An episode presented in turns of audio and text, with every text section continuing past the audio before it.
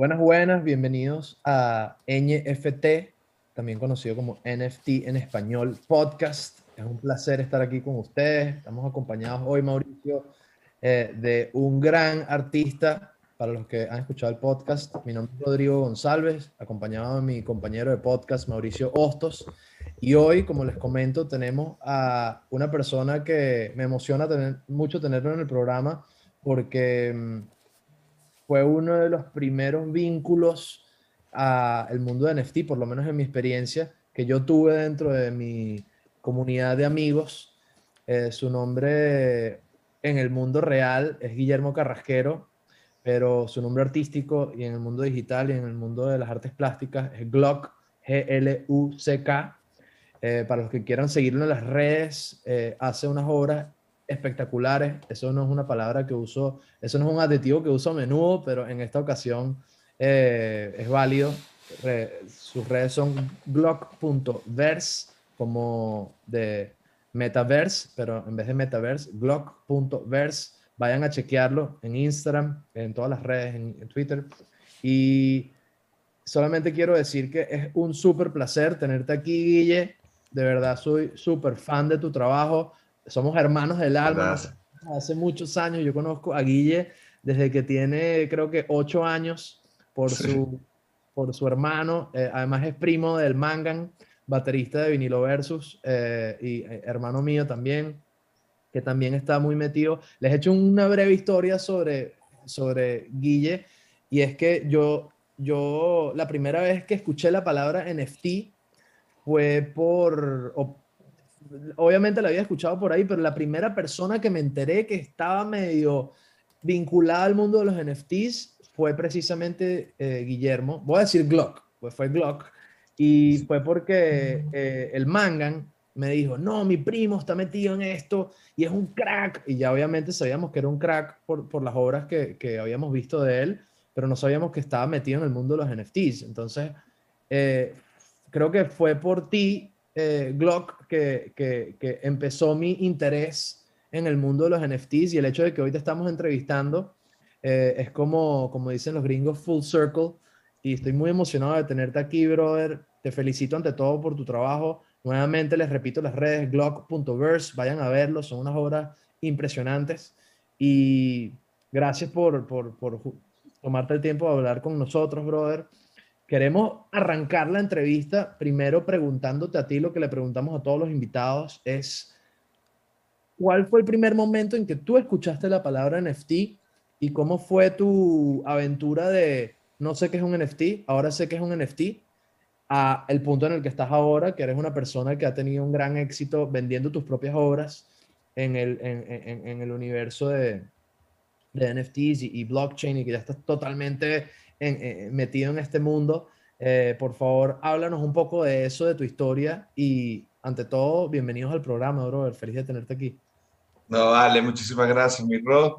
Eh, es un placer estar aquí y, gracias a ustedes más por tenerme. Es un placer poder hablar de este tema y que más gente se eduque sobre el tema, porque la verdad es que it's disruptive, se viene con todo y mientras más gente lo sepa, mejor, porque más gente puede tomar eh, las ventajas que necesitan dentro de este espacio, ¿no?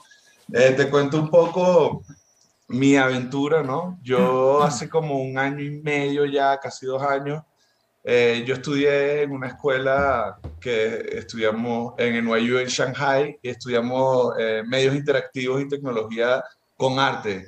Eso fue ya hace como más de cinco años, como hace seis años casi. Y obviamente mis compañeros de clase son todos los geeks y freaks y todos los locos que podrás imaginarte dentro del mundo de las tecnologías. Entonces ya hace muchos años ya estamos metidos en todo el pedo del cripto, entendiendo el cripto, entendiendo de qué se trataba. Y hace como dos años una amiga mía, Marina, española, me dice, eh, Guille, que es que no has visto que está este criptoarte y tal, y me, como que me medio mencionó, pero me lo llamó criptoarte al principio. Eso fue como que el primer término que yo escuché por ahí. Y nos metimos a investigar y ahí en ese momento existían pocas plataformas de markets de venta, era muy nicho todavía, no había casi nadie metido en el espacio, no había explotado. Y yo veo, la, yo veo todo lo que está pasando y digo, verga, esto encaja demasiado bien con todo el arte que yo estoy produciendo ahorita, ¿no? Yo en ese momento estaba haciendo muchos visuales en 3D para DJs como Solomon, traje con Nicola Cruz, traje con varios eh, artistas grandes y estaba haciéndole sus animaciones en 3D para sus conciertos. Entonces, cuando vi el contenido que se estaba desarrollando en el mundo de la NFT, estaba viendo lo que yo estaba haciendo, fue como, wow, como que por fin, ¿no? Yo posteé estas cosas en Instagram y tal por Basile, por, por, por interés propio, por mi propio, como que, ¿no? Mi exploración artística. Y cuando vi que esta cosa como que se podía monetizar y que los tiros están yendo por ahí, coño, me monté en ese tren de una, empecé a hacer obras, empecé a activarme de una vez como artista dentro del espacio antes de que mucha gente se activara. Y, y, nada, mi experiencia fue, la primera vez que mintí en un NFT, la experiencia fue muy, muy dulce porque hice una animación súper cool, en, la, la, mintiamos en, en Rarible en ese momento porque era el único mercado que estaba abierto sin invitación y tal y queríamos montar algo rápido. ¿No existía OpenSea en ese momento? No está, OpenSea sí está, sí estaba OpenSea en ese momento, pero decidí usar Rarible porque era como un poco más como curado, ¿no? Y así ya me habían verificado y tal, entonces lo publiqué en Rarible, publiqué una obra por dos Ethereum y en ese momento, bro, pasaron como, pasaron como, cinco, como una hora, no pasó más de una hora, bro, y me llegó un email y que your item has sold. Y no lo podía ni creer, bro. O sea, fue un momento de éxtasis así, y que, what, acabo de una hora. Dos Ethereum en ese momento, hablemos Dos Ethereum. En Ethereum está en ese momento como en, ahora está como en mil. Por ahí. O sea, te dos mil dólares por primera vez en tu vida vendiendo una obra, cachín, después de dos horas de montarla online. Sí, sí, exacto. Lo monté online en menos de dos horas, bro. Cachín, me llegó eso. Está hecho el Minor Hustle, hermano del Mangan en Berlín, y nos fuimos de fiesta. No, no, nos pasamos increíble, ¿verdad? Fue como que esa fue un momento, parte como de consagración dentro del mundo, dentro del espacio digital y lo que iba a hacer todo esto. Era como, sí sentía en ese momento que era el comienzo de como ¿no? De un canal eh, increíble para mí como artista y, no nada más para mí como artista, sino viendo el potencial como, como entusiasta de la tecnología, de lo que, lo que se viene con los NFT, ¿no? Que va mucho más allá del mundo del arte. Eh, es una, una, herramienta increíble, una tecnología increíble para la verificación, para la exclusividad, etcétera, etcétera. Y, y creo, y bueno, y de ahí como que explotó un poco como empecé a vender mis obras por Rarible, me invitaron a With Foundation. Eh, estando en With Foundation, en ese momento muchísimas empresas de Web3 no tenían la posibilidad de contratar artistas o estudios de marketing grandes que les hicieran sus videos o su arte para sus brands porque querían pagar en, en, querían pagar o en NFTs o en cripto y estas compañías tradicionales modernas de Web2 o, compañías de marketing no ofrecían como que coño que, que los pudieran pagar en cripto, ¿no? Entonces yo conseguí ese nicho ahí mío y dije, yo acepto cripto, denme todas las criptos que quieran, no hay ningún pedo, yo les hago sus videos y sus animaciones y todo su contenido. Y finalmente como que conseguí ese nicho y empecé a trabajar con compañías Web3, empecé a hacerle el arte a compañías como Balancer, a Arbitrum, a Optimism, he trabajado con Gnosis, con muchas compañías de Web3 que, que, que, que están durísimas ahorita y y nada, como que por ese lado entré como en el lado profesional, ¿no? Y también mantengo mi lado artístico. Entonces ahorita estoy como un poco balanceando esos dos lados entre los clientes y las obras de arte como un poco más comerciales y mi propio peo como mis obras que estoy ahorita sacando de base con la colección With Foundation. Y estoy ahorita justamente exponiendo en el Bienal Latinoamericano de Inteligencia Artificial aquí en Ciudad de México y que la obra está ahorita expuesta del 5 al 10 en el centro y está Mintian With Foundation. La obra es una obra hecha con inteligencia artificial. Déjame, ya déjame preguntar aquí porque han hablado bastante y tengo miles de preguntas y una de las cosas que van a caer ahí. Lo primero, cuando hiciste, publicaste tu primera obra, se sabía y, o sea, porque una de las cosas que se pregunta todo el mundo es cómo haces para que la gente vaya y vea tu arte. En ese momento ya tenías como que un Twitter, usaste algún tipo de red social para que la gente vaya y viese lo que tú estabas haciendo. Dijiste que ya era, le estabas haciendo como arte a DJs, entonces usaste eso como parte de la narrativa para que la gente te conociera, porque algo que, que yo creo que es la parte educativa y es sumamente importante es que todo el mundo piensa, hasta a mí me llegan y que, mira, yo, es más, me han dicho a sí mismo, yo soy bueno en Canva, ¿será que puedo poner un arte y lo vendo? Yo le digo, o sea, es una vaina de educación y de que las personas entiendan de que no es que ahorita cualquier cosa que uno pone se vende, que uno tiene que llegar y buscar prácticamente mostrar su, su arte y que las personas crean que por algo tiene valor, que por algo sienten una conexión con el artista. Se cuenta cómo fue, sobre todo en esa la primera, de, de cómo hiciste, si, si generaste esa conexión de alguna forma.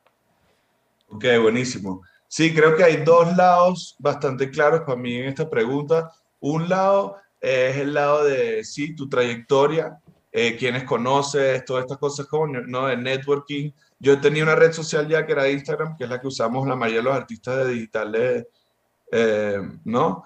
Eh, y después Twitter fue como que la red social que se apoderó del espacio de los NFT, todo el espacio de cripto, y yo me abrí más, de hecho, mi, mi Twitter fue eh, hace un año y medio cuando empecé todo este espacio. Yo no tenía ningún follower en Twitter, tenía mi Instagram. Como hemos dicho, había trabajado ya con DJ famoso, ya, coño, había trabajado con algunos artistas también medio famosos en Venezuela. Elías Crespín lo ayudé a montar la obra del Louvre allá en París para el aniversario de la pirámide, la modernización del Louvre. Entonces ya tenía como un poco un recorrido y, uno, y un poco como que la gente ya decía como que, coño, este chamo está activo, tal. Creo que por ese lado como que ya tienes que tener algo de credibilidad, ¿no? Eh, poner tu arte ahí, no tener miedo de mostrar tu arte, de, salir ahí a mostrar todo eso, porque ahí se abren puertas y salen cosas increíbles, ¿no? Y vas, vas creciendo. Y por otro lado, creo que es indudable como que la calidad del trabajo, ¿no? O sea, ya un artista que, como dices tú, se mete en Canvas y hace una cosa que, coño, que por más que sea arte y, y, lo respeto, como que ya una técnica y una cosa por detrás que la gente como que dirá, como que, coño, está un poco, no está fácil, ¿no? O sea, no, no está muy complicado a ver un artista que lleva 10 años ¿no? programando y haciendo arte en, en, softwares 3D que son muy, muy complicados y haciendo rigs, animaciones y todas estas cosas. Y ese trabajo se ve, ¿no? Y eso se ve muy bien en, el, en la calidad del trabajo que, se, que sale, ¿no? Entonces, artistas como Fox Render, artistas como Baugasam, son artistas que tienen eh, Beeple, el mismo Beeple, son artistas que tú ves el trabajo de los carajos, ¿no? En una obra en 3D increíble, con ambiente, con la luz, la cinematografía perfecta, la composición está increíble. Entonces también creo que la calidad del trabajo habla mucho de que tantos años, que tanto alma y, y lágrimas y sudor le ha metido este artista a aprender estos softwares o a, mejorar la calidad de su trabajo. Claro, pero y ahí voy de nuevo, me voy a poner fastidioso para ver si lo entiendo porque te tengo aquí y tengo que agarrarte como dicen en caliente. Una es, es fácil, o sea, yo puedo ver tu arte y la manera visual es, yo digo, verga, esto está brutal, claramente este es un carajo que no lo está haciendo en Canvas, claramente este es un carajo que sabe lo que está haciendo, pero a mí me parece que para estas ventas, mucha, mucha parte de esta venta o mucha parte de esta experiencia y todo, cuando yo compro arte, sobre todo, eh, digamos, online, sería tú de alguna forma le agregaste algún tipo de narrativa ahí donde voy. O sea, se podía ver, ¿sabes? Guillermo Glockvers, el que trabajó en esto, sencillamente la gente rellenaba tu historia o tú sí te pusiste a decir, yo como creo y me hago como un, un, nombre en esta industria diciendo lo que he hecho en el pasado y las personas ya me conocen y así pagan, pagan lo que tienen que pagar por esta obra. O sea, ¿lo hiciste así o sencillamente eran los que me conocen, me conocen y ya saben de mi nombre del pasado? Es como la pregunta que tengo. Sí, más bien, ok, está buenísimo. Sí, no, más bien yo creé, eh, yo creé un mundo y un espacio alrededor de este personaje Gluck para esto mismo, para crear una identidad no hay una narrativa dentro del metaverso. Yo creo que una cosa muy importante yo entendí en muy temprano, eh, en un tiempo, hace un tiempo atrás, que es lo que le he dicho a mis amigos y a la gente que me ha preguntado, como que tú tienes que aprender quién es tu mercado. Entonces, el mercado de los NFTs y el mercado del metaverso es un mercado muy particular, es un mercado que tiene un humor particular, es un mercado que tiene un arte en particular. Entonces, yo como Guillermo Carrasquero, como que sí me había identificado ahí, pero sabía que podía crear una personalidad que fuese mucho más identificable, mucho más de acuerdo con el mercado del, del NFT el metaverso, y por eso creé Gluck. Entonces yo creé la narrativa de Gluck, fue de hecho para eh, yo eh, como que, ¿no? Em, modificar mi propia persona para que se, se cupiera mejor en el espacio lo que era el metaverso, ¿no? Entonces yo más bien creé Gluck de cero. O sea, yo, yo agarré y dije, Guillermo Carrasquero, todo lo que ha hecho de pinga. Entonces, que yo trabajo con DJ y todo esto y todo esto, pero yo, coño, tengo que crear un personaje que habite en el metaverso, que sea del metaverso, que piense como desde dentro del metaverso, ¿no? Y con esa, y con esa estrategia, con esa intención, con ese marco, eh, ir al mercado y ver qué podía hacer, ¿no? Entonces mi arte empezó a, crear, a, hacerse un poco más con eso en mente, con el mercado de los NFTs en mente, con cosas que eran suaves, sutiles, medio surrealistas, cosas que, que a la gente le gusta como que mirar como arte digital, y modifiqué mi narrativa más bien para adentrarme en el metaverso. Ya después tuve un poco de suerte, diría yo. Eh, sí, ya estaba ahí mi trabajo, sí, ya estaba ahí mi persona, pero al mismo tiempo tuve una persona que se llama Lito Cohen, que lo pueden buscar en Twitter, se llama Lito, es uno de los influencers de, de Ethereum más grandes que hay como a nivel social y de comunidad y así.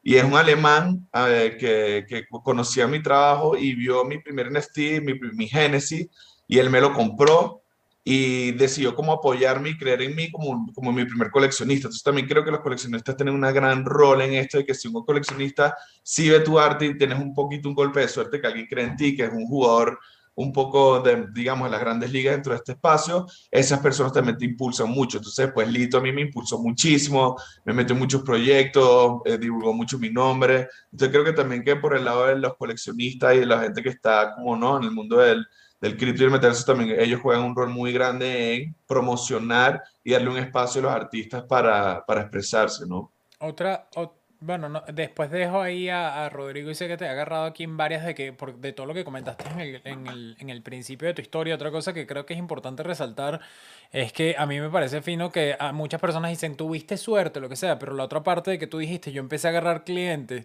y en su momento personas no querían que le pagaran en cripto. Dije que, mira, yo tengo que pagar cuentas en mi casa. Si me pagas en cripto, no sé, aparte es demasiado volátil. O personas no te quieren pagar en NFTs o token.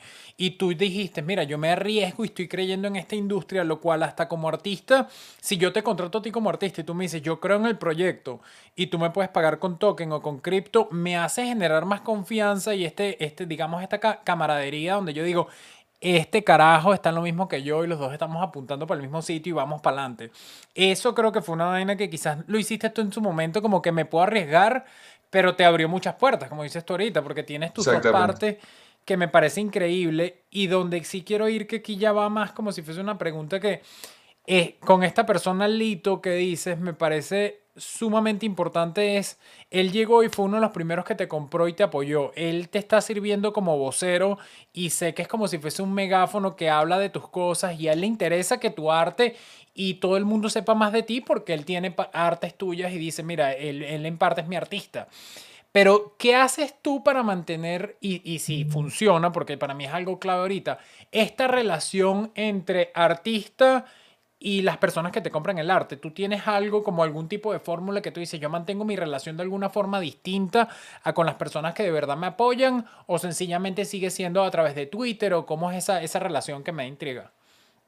Ok, sí, claro. Este, bueno, con Lito la verdad ha sido una relación como un poco, digamos, cliché de coleccionista y artista, ¿no? Hemos sido, nos hemos vuelto amigos, es admirador de mi arte, yo admiro lo que él hace también. Tiene una comunidad ahorita que se llama CryptoTester que hace onboarding de, si quieres búsquelo en Twitter, se llama CryptoTesters.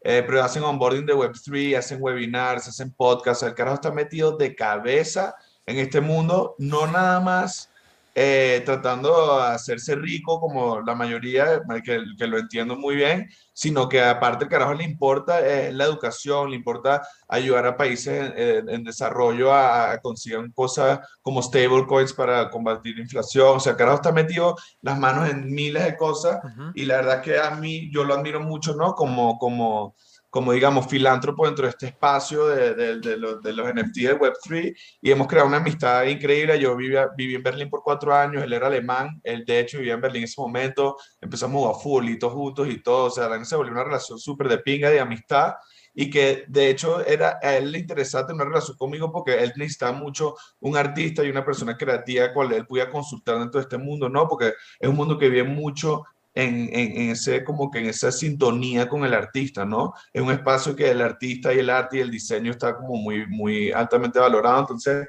a él también le interesa tener a alguien así cerca, a mí me interesa tenerlo a él cerca, entonces eso sí fue una amistad que se creó más allá del arte y la colección y todo, y que hoy en día me siguen llegando clientes, me siguen llegando chambas, la colección que estoy sacando ahorita el mes que viene, eh, de los criptotesters es en, es en colaboración con Lito también la colección. Entonces, esta puerta como no, uno tira cañas de pesca para el mar y mientras más cañitas tiras de pesca para el mar, más pez se va a poder pescar, ¿no? Entonces, siempre yo diría como que abre esa puerta, siempre toma el riesgo, aparte como artista, estamos aquí para tomar riesgo. Eh, y de resto, mis coleccionistas han habido varios que son como que anónimos, que me han comprado obras, ¿no? Que son wallets así como con un número completamente anónimos con los cuales no puedo tener una relación por, nada más por el hecho de cómo funciona el blockchain y cómo funcionan estas cosas, ¿no? Y tengo otros artistas que sí por Twitter hemos hablado, he hecho giveaways y así, entonces sí los tengo como followers, sí los tengo como personas con las cuales estoy en constante como conversación y estoy esperando un poco como después de esta colección y tal para abrirme un Discord para como que empezar, ¿no? La familia de Gluck y, todo este pedo de que te quedamos la comunidad, tengamos los artistas ahí, hagamos airdrops, etcétera, los que ya tienen obras mías y crear esta comunidad. Yo por ahora he hecho mucha obra uno de uno, que son piezas únicas, son piezas de arte que yo considero como piezas de arte contemporáneas también, las vendo a un precio alto, por ende no he vendido, ¿me entiendes? No tengo... Eh, 100 coleccionistas que me han comprado obras, sino que tengo muy pocos coleccionistas que me han comprado obras que son uno de uno, que se o poco a poco y a un precio eh, bastante alto, porque creo que ese es mi mercado, ¿no? ese es mi target. Eso también está, entra dentro de la pregunta pasada, ¿no? Como de cómo vendo y cuál es tu estrategia, ¿no? ¿Eres un artista, eh, coño, que te consideras un poco más un artista contemporáneo tal, o quieres vender PFPs 10.000 hechos en Canva y que el venderla en .01 y métete 100 Ethereum en eh, con, con, unos meses de trabajo, ¿no? O sea, entonces también tu estrategia de cómo tú le vendes al mercado también es muy importante. Voy a, voy a apostar aquí por mi co-host. Vamos a ver, Rodrigo, ¿qué preguntas tienes tú ahí? Pero si no, yo tengo otra que me la puso, mira, en bombita. Primero, yo, yo, solo quiero decir que esta conversación me parece increíble. Creo que es uno de los podcasts que más he disfrutado porque mm, casi todo lo que hemos hablado ha sido enfocado en colecciones. Y es la primera vez que de verdad indagamos en el tema de obras que se venden uno de uno y alguien que e, efectivamente ha tenido éxito eh, vendiendo sus obras. Mi pregunta va en función de recomendaciones, porque siento que, uy, estoy aprendiendo muchísimo en cuanto a mi propio interés en desarrollarme como artista plástico. Eh, sé que por ahí está un gran amigo del podcast eh, que también tiene su, su propio espacio para hablar de NFTs eh, si hablo NFT, por ahí está Tropical Mango, y él también es artista plástico y él es uno de nuestros vínculos, Guille, eh, Glock, perdón. Eh, mi pregunta va en función de artistas como nosotros, artistas plásticos, que de pronto tienen una gran presencia, o, o, no una gran presencia, pero han hecho un esfuerzo importante en producir muchísimas obras en el mundo real, no virtual, y que tienen varias obras acumuladas en 2D, básicamente, en Canvas, y, que están buscando dar esa transición entre ese desarrollo de sus propias obras en 2D a tratar de tener este espacio en el mundo de, de, de, de cripto. Mi pregunta es, ¿hay un espacio para artistas 2D? o es netamente en, en, el mundo de obras uno de uno, realmente los que brillan son los artistas que tienen un desarrollo y una experiencia con software de 3D y tienen la capacidad de hacer estas obras espectaculares como las que hace Beeple, como las que haces tú. Eh, quiero entender si existen ejemplos de artistas exitosos que han llevado sus obras del mundo físico al mundo digital y han sido igualmente exitosos y que obviamente ya no estén establecidos como artistas plásticos en el mundo eh, eh, físico, sino quiero ver, háblame de 2D como tal y, cuál es el espacio para este tipo de artistas.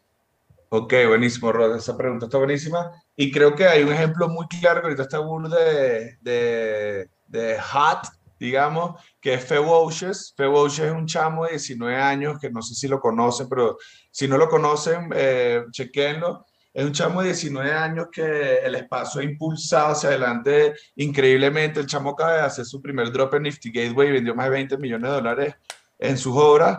Él se ha transicionado a 3D, pero él empezó como un artista plástico 2D. Él hacía su dibujo en su casa, era un chamo, eh, ¿no? Un chamo ahí normal que le gustaba pintar en su casa, hacía cuadros y dibujos y él empezó a montar sus obras como NFTs eh, las digitalizó, las escaneó y las montó y le fue increíblemente bien hasta el punto donde acaba de lanzar su primer drop en 3D, es como unas, unas goticas de pintura, se llama Paint, y el chamo la acaba de explotar durísimo, se acaba de meter 20 millones de dólares, el chamo tiene 19 años y le está yendo increíble, ¿no? Él se transicionó ya después de haberse metido en el espacio.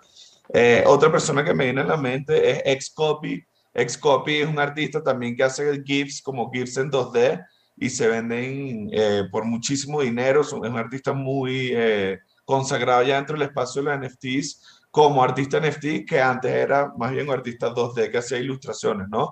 Después, como podemos ver en todas estas colecciones, ¿no? Los Bored Apes, Azuki, todo este arte increíble está todo en 2D y está ilustrado. Entonces, creo que no hay un problema eh, de esa transición. También creo que hay un espacio muy interesante y muy cool, como lo que hizo Damien Hirst, por ejemplo, que es un pintor, ¿no? Muy famoso inglés, que agarró y creó unos NFTs de sus obras de unas pinturitas chiquitas que hizo y te da la decisión de o quemar el NFT y él te manda la obra en físico de él pintada, el Damien Hirst, o quedarte la obra digital, el NFT, y ver cómo subía o bajaba de precio eso como trader, ¿no? Eh, y, el, y el Hirst hizo como ese primer experimento de decir como que, ok, aquí tienes una obra pintada en acrílico o en óleo o en acrílico, y aquí tienes el NFT, si quieres, te voy a, te voy a mintir el NFT, si quieres la obra en acrílico o óleo, quémame el NFT en el blockchain y te mando la obra eh, en físico, ¿no? Y era, era ver como un experimento de qué prefería la gente, si de verdad tener como que el ownership de una obra que estuviese en su pared o ese mismo ownership sobre un asset digital que podía como que, ¿no? Subir de precio en, en, en, en el tiempo o, sí. o volverse hasta un asset más valioso en el tiempo dentro del espacio digital, ¿no? Y Damien Hirst como que hizo esta primera prueba y me parece una prueba increíble de mostrar cómo ¿no? Lo análogo y lo digital sí pueden como que dentro del mismo concepto coexistir en este espacio. Eh, ah, de lo que dijiste que me parece sobre todo Xcopy, me parece un, y va justamente a la pregunta que te quería hacer yo, es fíjate, cuando tú dices mi mercado es más el mercado uno a uno, mi mercado más son obras que quizás son un poco más costosas, no sé si lo has pensado, pero ¿cómo es esa transición de hacer entonces ya una colección más grande, la cual tienes que bajarle el precio? Claramente si va a ser una colección de, más piezas. Xcopy, si te das cuenta, él usa mucho como si fuese también, como si fuese estas nuevas colecciones grandes, las utiliza como si fuese con colaboración con otras personas. Entonces no sé si tu idea es, bueno, sabes, voy a hacer, va a Glockverse, que es un poco mi arte y el artista, en colaboración con otra marca que ya están dando y de esa forma tenemos una colección más grande. Porque ¿qué va a pasar? A mí me va a parecer un poco raro y te lo digo yo, claro, metiendo mi nariz y viendo un poco el lado como de negocios en algo que no sé si puedes hablar y si no puedes hablarlo ahorita, no lo comentes, pero tus de verdad fanáticos y tus compradores y tus coleccionistas de las obras uno a uno, quizás van a decir, es medio raro ahorita que estés sacando unas obras a otro, a un, como para otro mercado. Entonces claramente vas a tener que hacer una distinción muy clara de, bueno, hay mis piezas uno a uno que deben tener otro tipo de beneficio, otro tipo de, salió en otro momento del mercado y cómo estás preparándote ahorita para esta colección ya más grande y de muchas más piezas. No sé si es algo de estrategia o sencillamente lo ves que no va a haber problema. Sí, buenísima pregunta. Eh, eso, me encanta esa pregunta, Majo, porque en el caso de las obras uno a uno es un foco más como yo tengo esta obra y una apreciación por el tema artístico. En el caso de colecciones, tiene mucho que ver con la comunidad, tiene mucho que ver con la funcionalidad de tener acceso o tener, ser un holder. No, eh, ¿Tienes pensado funcionalidad o lo quieres mantener en el lado netamente el valor de tener esta obra en tus manos? Ok, sí, está buenísima la pregunta. Y creo que eso eh, eh, lleva a una, a una palabra clave, ¿no? Que dentro del mundo artístico que es la colaboración, ¿no? Y creo que la colaboración es algo eh, que en este espacio reina, ¿no? Como que el peor de la comunidad y la colaboración reina dentro de este espacio. Y creo que para mi colección, o sea, yo, yo he hecho muchas obras como no, enfocadas en mí, en club, que son una de una, que es como, sí, un pedo artístico, un pedo que la gente cree en mí, también a la larga, de que si a, a, a la larga se, se, o sea, se crean proyectos increíbles basados en este mundo de club, como que estas fueron las piezas Génesis, y está ese valor, y después está el lado de la colección, que como dices tú, sí, eh, tiene que ser una estrategia completamente distinta, también como que esta colección la estoy haciendo en colaboración con los criptotesters, entonces no es ya una obra uno de uno de Gluck, sino que es una colaboración de Gluck como artista con una comunidad ya existente que se llaman los criptotesters, que tienen 20 mil followers en Twitter, tienen su Discord, ya tienen todo armado. Entonces, Gluck es el artista invitado que está, ¿no? Creando esta colección para los criptotesters. Y de esa manera es una colaboración, de esa manera como que se entiende que no es una obra uno de uno mía y por eso tiene como que un valor y todo como una, un framework completamente distinto, ¿no? Y que dentro de esta misma dentro de esta misma colección como que hay, hay toda una estrategia, ¿no? Dentro de la misma colección hay, hay NFT que son más baratos, que son los más normalitos, digamos, y hay artistas invitados como Tropical Mango, uno de los artistas invitados plásticos de la, de la colección. Tenemos a Bebar, un, un, un grafitero muy famoso parisino. Tenemos a Eto Petruno, que es un animador es venezolano de Disney. Tenemos a gente muy talentosa, Cibernovae, que es una mujer increíble venezolana que vive en Mérida, que también hace arte en 3D. Entonces también hay piezas uno de uno y muy exclusivas dentro de la misma colección, ¿no? Entonces también entender que como que eso todo se puede usar como estrategia eh, a favor o en contra tuya, ¿no? Y, y que creo que, que moviéndome hacia el futuro, sí, esas colecciones, hay cosas, yo creo que toda NFT debería tener una utilidad ¿no? Así sea eh, de inversión o para mí personalmente me gustaría que todo mis, así sea one of ones, a futuro estén todos metidos en mi smart contract y esas personas que me apoyaron al principio, moviéndose a futuro, recibirán NFT gratis de parte mío, recibirán ¿no? Eh, cosas y perks exclusivos dentro de mi propio mundo, con las cosas que haya de Genesis, ellos van a ser los primeros en, en, tener acceso a todas esas cosas. Y por el lado de la colección está toda la utilidad de, de la comunidad que existe detrás de los criptotesters ya, ¿no? Y que esa, esa utilidad viene como en conjunto con la colaboración. esa... No, no, no, si quieres, si quieres termina, pero era otra pregunta que tiene que ver, nunca lo había pensado, pero sobre todo, como te digo, yo estoy más en todo lo que tiene que ver con colecciones grandes y el uso hasta de la, de la propiedad intelectual o del arte. ¿Hay alguna limitación en el uso si yo te compro una, un uno a uno de cómo puedo utilizarlo? O sencillamente yo pudiese utilizarlo de cualquier manera. Es decir, que si yo llego y utilizo este, esta, creo que sobre todo más como puede ser como video o animado o algún, alguna obra tuya, la utilizo en una película por lo menos. Sencillamente es mía y ya no importa. O si hay algún tipo de, de requerimiento que tú dices, epa, si lo van a usar de manera comercial, de alguna forma tendrían que contactar a, el, artista. ¿E, ¿Eso existe o sencillamente ya en el blockchain cuando tú transfieres, transfieres todos los derechos y los derechos son míos y yo hago con esa obra lo que yo quiera? Yo creo que, o sea, eso es completamente distinto de basado proyecto a proyecto. Eh, los Board Ape, por ejemplo, son, eh, son los dueños, son los que lo coleccionan. Entonces, si alguien compra un Board Ape, ya... eso, eso lo entiendo. Más bien por eso, del lado, no pienses del lado de colección, voy más del lado como tuyo. ¿Cómo lo manejas tú? Sí, sí, por eso digo que eso, ah. eso eso creo que ya es, eso es lo que voy, pues, ¿no? Hay colecciones que son así, hay colecciones que no son así, como los Little Heroes, que los Little Heroes tienen su propia imagen porque ellos quieren hacer una serie. Entonces, hay, hay, está como que una decisión personal. Yo como artista y como mi filosofía como artista es open source. Yo soy un cargo completamente open source, yo soy una persona completamente que creo que el flujo de ideas y de energía tiene que siempre fluir. A mí no me gusta poner paredes ni barreras a nadie, entonces los que coleccionan mi obra es de ellos. Pues yo como que me desapego de eso y voy a la siguiente. No, no quiero pegarme una obra en el pasado que sí, me encantó esta obra, la hice con intención, pero yo como artista siempre estoy mirando hacia adelante, siempre estoy mirando a qué puedo lograr, qué puedo hacer y, y como de cierta manera esas obras son de quienes la coleccionaron y quienes tuvieron el aprecio de, de, de, comprarla en ese momento. Y yo, yo respeto eso demasiado, ¿no? Y soy bastante de que, de que las cosas se comparten, que se open source las cosas y que, y que, y, que, eso me permita a mí como artista, no, no apegarme a eso, ni, ni, ni que habite parte de mi conciencia esa preocupación de que si alguien está usando mi obra para tal no, no, no, yo miro para adelante, voy para adelante, sigo haciendo arte y no ando pendiente mucho de ese pedo. Entonces, yo eso es algo muy personal y es una filosofía como, como artista, ¿no? Entonces, así lo veo yo. Está buenísimo. No, no, no. Y aquí no hay respuesta ni, ni buena ni mala. Lo veo en distintas, como dices tú, distintas colecciones lo manejan de una manera u otra. Es más, tú podrías cambiar si tú quisieras cómo manejas de una colección en específico a la siguiente. Pero quería saberlo era porque sobre todo del lado de uno a uno era algo que no me quedaba tan claro cómo lo manejan las colecciones grandes, cada uno decía, como dices, Little Heroes, una, eh, es famoso porque como ellos van a terminar haciendo un show en Netflix, ellos tienen que conservar la propiedad intelectual.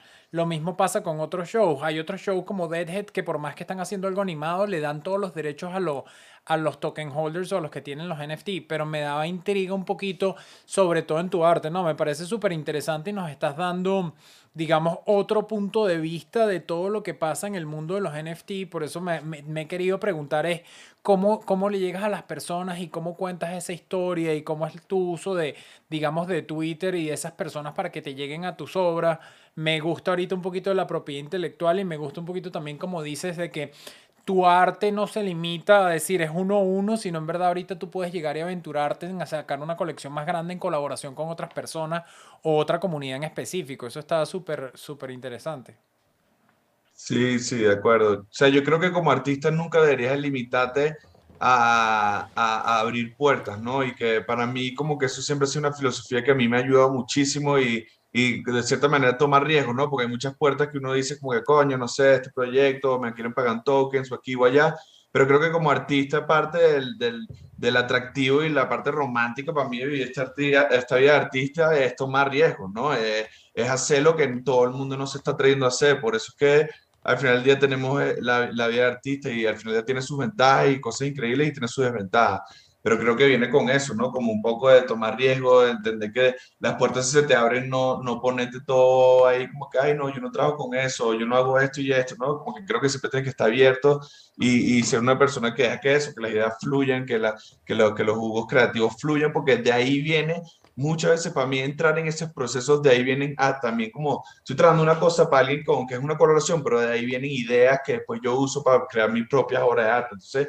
creo que está en ese flujo y ese proceso creativo constantemente, más bien te hace mejor artista, aunque no sea exactamente el proyecto en el cual quieres trabajar, sino que por estar en ese flujo y estar en esa mentalidad creativa, como que sí te salen eh, ideas que al final ya te sirven para tus propias cosas como más románticas o que sean más de ti, ¿no? Creo que, creo que ahí lo que estás diciendo, y yo lo vendo de otra forma, y ni siquiera tiene que ver quizás en una expresión artística, digamos, aunque expresión artística podría ser escribir ideas, pero yo siempre hablo de que las ideas, hoy tú puedes tener una idea y la idea se puede, mañana tienes otra y se van casando entre ellas. Entonces nunca es nada que pierdas, así como que si tú trabajas en algo ahorita y tú dices, no me gusta mucho, pero ¿qué puedes sacar de eso que estás haciendo ahorita? Y cómo lo puedes ir casando y relacionando con algo que quizás en el futuro es lo que te apasiona. Entonces yo también pienso mucho de que a veces uno se queda como clavado en que estoy perdiendo mi tiempo haciendo esto, pero tú después te quedas y piensas y tú dices, no, quizás esto me ayuda para otra cosa. Pregunta sobre todo por, por lo de tu handle es, eh, Glockverse es quieres llevarlo y materializarlo en algo de que sea un espacio o algo en el metaverso donde uno vive como una experiencia o Glockverse es sencillamente tu cabeza y lo que vas a sacar luego como es tu arte y la vas nos vas dando pedacitos de ese universo con cada una de tus obras ¿cómo es eso? Bueno, bueno, ajá, les explico un poco eh, todas las obras que van a salir ahorita las colecciones y, y todas las obras que ya han coleccionado coleccionistas van a servir para tener eh, utilidad ¿no? dentro de un espacio que yo sí quiero crear, que va a ser el mundo de Gluck, eh, que la obra en sí sea un espacio en, en realidad virtual, realidad aumentada. Eh, yo de hecho entré en este mucho, mundo mucho porque yo era, yo soy programador de realidad virtual, entonces yo antes empecé con la NFT, de hecho a mí me contrataban mucho para hacer espacios en metaverso, o sea, trabajé mucho con una empresa aquí que se llama Fab Lab en Ciudad de México, que son uno de los mejores, ¿no? Eh, eh, eh, compañías prototipando y haciendo cosas con tecnologías modernas. Y de hecho yo hacía videojuegos también, estudié mucho como la creación de videojuegos, entonces yo, o sea, esto como, ¿no? Se emerge perfectamente con todo este pedo del metaverso y que mi intención sí es crear un mundo entero donde la gente pueda ir a experimentar el mundo como una obra de arte, ¿no? Que la gente vaya y pueda interactuar con partículas o flores y fauna que no existen en el mundo real que yo estoy creando. Entonces sí quiero manera crear el mundo de Club como lo está haciendo un poquito Fox Render con Luciria. No sé si lo han visto, pero Luciria es un mundo que está creando Fox Render, también está increíble. Lo puedes navegar con el teléfono, lo puedes navegar en VR y esa es un poco mi intención, ¿no? Eh, eh, crear un fundamento, una base de, de lo que es Gluck ahorita con estas primeras ventas, estas primeras colecciones y ya teniendo un poco de fundamento y una base económica un poquito más estable, ya lanzarnos con todo un año completo a crear el mundo de Gluckverse y todo el espacio en realidad virtual y todo el metaverso de Gluckverse. Interesante. Guille, eh, eh, y, perdóname por decir Guille, porque te tengo cariño y te conozco hace tantos años. Dale, tranquilo. Y, identificarte como Batman y no como Bruce Wayne. Eh, pero, hermano, te quiero felicitar primero ya estamos llegando hacia el final de la entrevista y antes de hacer mi última pregunta, te quiero felicitar y segundo darte las gracias porque siento que he estado, estoy aquí con papel y lápiz anotando todos los artículos que has mencionado hoy, todas las plataformas, desde CryptoTester, que me parece increíble, el tema de la educación, como bien sabes, nuestro proyecto del podcast va muy amarrado al tema de educar a la gente, porque como hemos visto, a todas las personas que le hemos eh, eh, hecho entrevistas, parte del proceso para ellos poder salir a vender sus colecciones es primero educar a las personas para que entiendan qué carajo se están metiendo y qué es el mundo de los NFTs. Y en algunos casos es arrancando de qué es blockchain. En otros casos son personas que ya tienen más experiencia y se les puede explicar un poco más en detalle y que están interesados en temas como la utilidad y, y, y cosas un poco más profundas de quienes ya están familiarizados con este mundo. Pero supongo que luego de darte las gracias y luego de felicitarte, porque de verdad increíble no solo tu, tu, tu, éxito como, como persona dentro del mundo de cripto, sino genuinamente mi apreciación por la estética que manejas y, y alguien, yo estudié comunicación visual y, estoy muy familiarizado con el mundo del diseño, he hecho mis propias obras, soy artista plástico también, de verdad te veo como un norte a, coño, ojalá de verdad pueda, voy a aprovechar fuera de este podcast para también hacer llamadas de mentorship eh, porque sí, sí siento que hay, hay un interés de muchos artistas que de pronto esta, esta noción del struggling artist que ama el arte por encima de todos, pero eh, como dicen, la diferencia entre el ser hippie y bohemio es que el bohemio logra hacer dinero con su arte, el hippie se queda hippie para siempre, ¿no? Y, y creo que para quienes están escuchando esta conversación hoy, hay una cantidad de información extremadamente valiosa para empezar a entender cómo navegar, si no lo han hecho todavía y son artistas plásticos, empezar a entender cómo navegar estas aguas o dar sus primeros pasos en estas aguas. Entonces, gracias, brother, de verdad, por tomarte el tiempo de hablar con nosotros. La última pregunta que te tengo, ah. y es la pregunta que le hacemos a muchos amigos del, del, del, podcast. Em, si se cumplen todos tus objetivos, si se cumple la creación de eh, Glockverse, haces all your dreams come true, todos tus sueños se hacen realidad. ¿Cuál es la misión y visión a nivel de tu aporte al planeta o a la comunidad? ¿Qué es lo que tú quieres lograr con esto?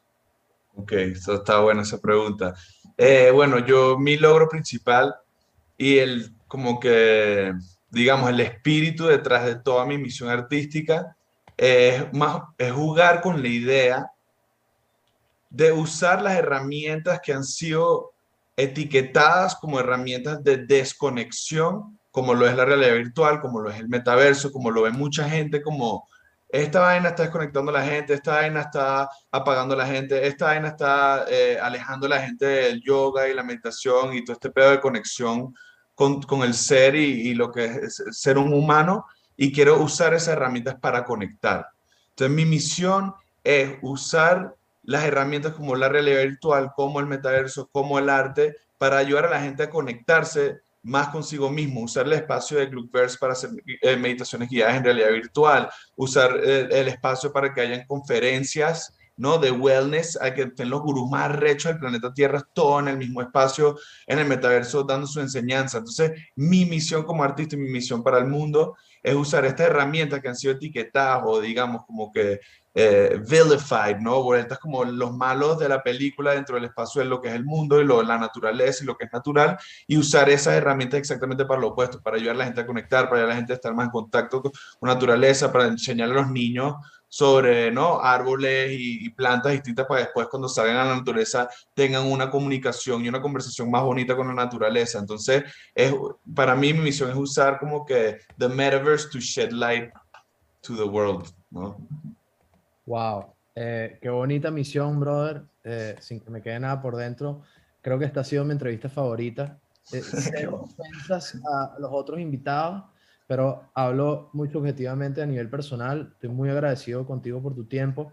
Creo que fue eh, una conversación muy valiosa. Gracias a todas las personas que se conectaron. Eh, quienes estuvieron conectados creo que comparten eh, mis sentimientos y te agradezco muchísimo, Guille, primero, como mi hermano que eres, y Glock, por favor, todas las personas que están escuchando, vayan a ver el arte de este crack.